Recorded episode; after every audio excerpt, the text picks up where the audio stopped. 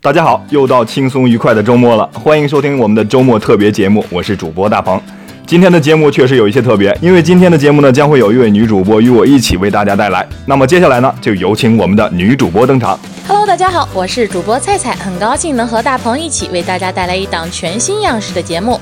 说到我们的女主播呢，有很多网友在听了我们的节目后呢，都对菜菜的声音印象非常深刻，弄得我心里都怪不平衡的。看来大家是对我这样有磁性嗓音的大叔不感冒啊。大叔还能不能好好播节目了呀？那好吧，那我们就言归正传。今天的话题呢是和春运买票有关的，想必大家最近也没忙别的，光顾着死守电脑或者是手机抢票了吧？那菜菜，你的票买好了吗？别提了，买是买到了，但是我抢了好几次，最后还是不得不买了一张中转的车票。嗯，没错，确实是很难买。这春运啊，称得上是人类文明史上最大规模的迁徙了。我估计啊，大家心里也都是一肚子怨气没处发呢。但是要让我说啊，你们九零后已经是赶上好时候了，我们那时候买票可比你们要困难得多呀。这么看来，大鹏你也是一个有故事的人啊，那你就给我们讲一讲呗。好，那我就讲一讲。我刚上大学那会儿啊，是二零零七年，那会儿还没有什么幺二三零六啊、购票网站之类的，买票只能是靠腿，有时候为了买到一张票，甚至要排一晚上的队才行。而且更悲催的是，那时候我还是班长，全班同学的票都要我买，刚开始真的是累傻了呀。不过呢，后来就好一些了，铁路局的人呢会留出一部分票送到各大高校，虽然还是要排队，但至少不用跑到车站去排上一整天了。这么听上去也确实要比我们辛苦了一些。不过现在虽然是有了幺二三零六，可这买票的难度却丝毫都没有降低。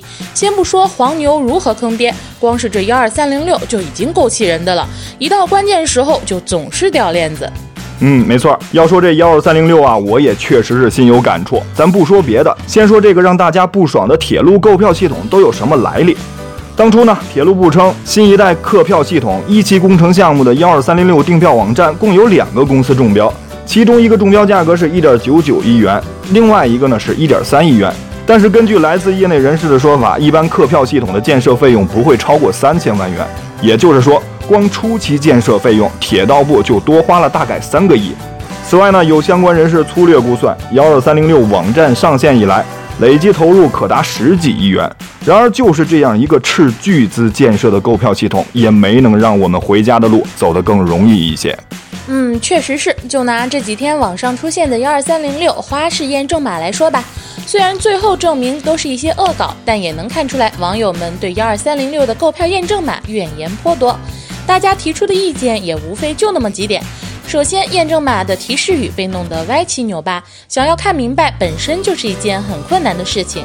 其次，验证码图片的分辨率也不高，有时候半天也没有看出来究竟是什么鬼。再有就是，你让一个从来没有见过秋葵的人从中找出两个以上的秋葵，这你简直就是要了他的命呀！嗯，没错。其实这事儿呢也很简单，毕竟每个人的生活环境以及生活水平啊都是不一样的。可能有的人每天都会见到的东西，对于另外一个生活环境下的人来说就是陌生的。从目前的情况来看呢，幺二三零六的问题也不会一天两天就能解决，所以我们也只能是像那首歌中唱的：“借我借我一双慧眼吧，让我把验证码看得清清楚楚、明明白白、真真。”哎，等等等等，你先别唱起来。你说这黄牛怎么就不怕验证码呢？其实啊，这个很简单。目前的售票系统呢，本质上就是在计算机技术的帮助下，将分配火车票的权利向上集中，不再依靠自上而下的庞大的票务系统。也就是说呢，铁路内部员工对买票的影响降低了。这也导致目前的黄牛呢，更多的是靠技术，而不是靠关系。这也说明技术能够压制住某些基层铁路员工的灰色利益。那为什么不能再进一步呢？连网络黄牛参与抢票的空间都消灭掉？这样难道不会更公平吗？这样表面上看确实是更公平了，但是这种程序员思维的极致，在现实生活中可能不会有更好的体验。有相关机构统计过，在中国真正具备网络购票能力的人群只占到百分之四十左右。如果再针对黄牛问题进行购票系统的优化的话，能顺利完成网上购票的人恐怕就更少了，而这就又演变成一件不公平的事儿了。嗯，你这么说好像还确实有一些道理。看来也只能接受现状了。毕竟中国十几亿的人口，在城市化浪潮的冲击下，总是会遇到这样那样的问题吧。嗯，说的没错。发展总是有代价的，所以说真正的猛士就要敢于面对变态的幺二三零六，真正的猛士更要敢于吸入纯正的雾霾。